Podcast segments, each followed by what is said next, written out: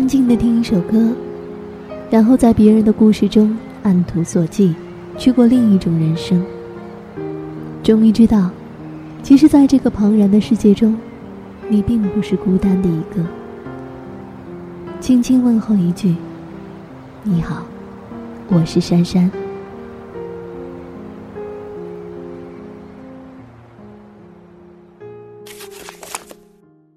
二月二十六号，星期五。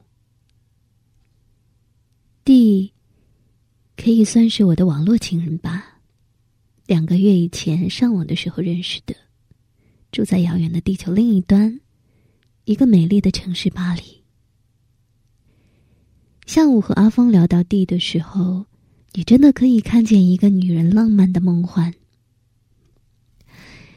真不知道阿芳怎么想的。还是我自己太过实际，亦或是受伤太多，不敢有幻想。阿芳不管弟的真实身份背景，或者是其他的资料，他在意的或许是巴黎而已。但是，为什么巴黎就有这么大的魔力，不是台北，不是东京呢？不知道，我想，就连住在巴黎的地也不知道吧。阿芳说：“我的痛苦，就是咎由自取。只要有勇气离开，就没有事了，是吧？”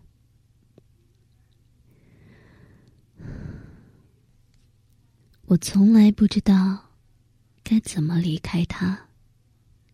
这样一段。从不可能有结果的交往，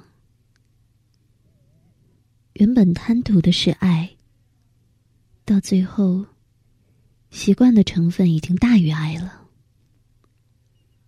他似乎渐渐的不再浪漫，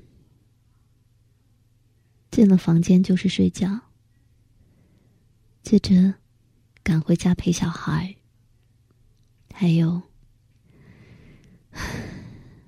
陪他那口口声声说一点感情都没有的妻子，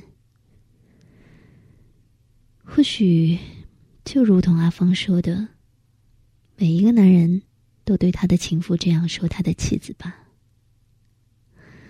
这样是否值得再继续下去呢？或许这个问题不是最重要的吧。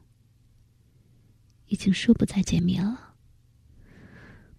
但是，还是期待着他会打电话给我。